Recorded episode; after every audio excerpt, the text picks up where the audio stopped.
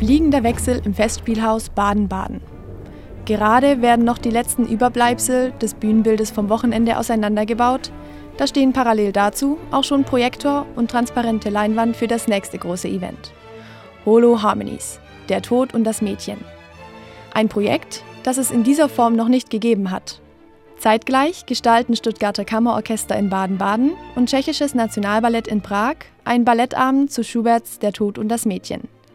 Moritz Meyerhofer, Animation Director für die vorproduzierten Animationen, fasst dieses Vorhaben zusammen. Ja, also insgesamt kann man es vielleicht erklären als den komplexesten Videocall, den man so organisieren kann, weil viele Gewerke in zwei verschiedenen Ländern miteinander koordiniert werden müssen, dass eine Bühnensituation entsteht, die an beiden Orten exakt gleich ist, möglichst. Aber wie kam es nun eigentlich überhaupt erst zu dieser Idee? Markus Korselt, Intendant des Stuttgarter Kammerorchesters, gestaltet mit seinen Musikerinnen und Musikern den klassischen Musikteil des Abends. Die Projektidee ist entstanden, als Jana Günther, Tobias Scherer und ich zusammensaßen und uns den Kopf zerbrachen, was wir im Punkto klassische Musik und Digitalisierung entwickeln können. Abgesehen von Schuberts Musik arbeitet das Team um Jana Günther, Tobias Scherer und Markus Korselt mit niemand Geringerem zusammen als dem international renommierten Komponisten Sven Helbig. Bekannt durch die Zusammenarbeit mit Größen aus dem Klassik-, Pop- und Elektrobereich wird er Schuberts Werk musikalisch durch Prolog und Interludien ergänzen. Digital verspricht dieser Abend in jedem Fall zu werden. Nicht nur für die Ohren, sondern auch für die Augen ist etwas dabei.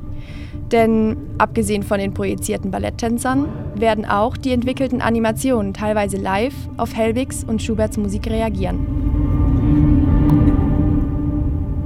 Die Produktion der Holo Harmonies ist in vielen Belangen eine Neuerscheinung in der Kulturszene.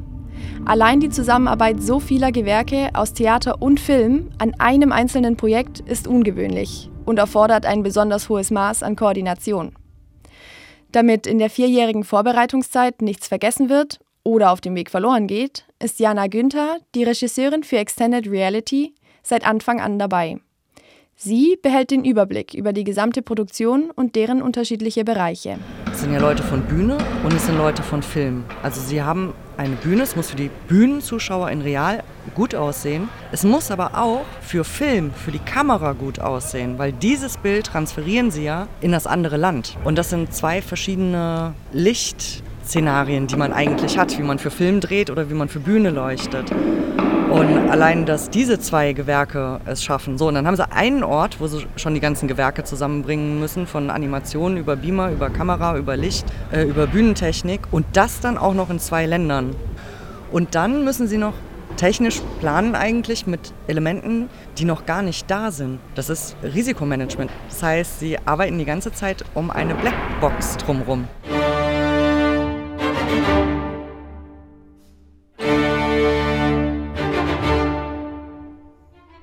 Kaum zu glauben, dass sich diese Blackbox nach vier Jahren der Vorbereitung nun tatsächlich dem Publikum präsentieren wird.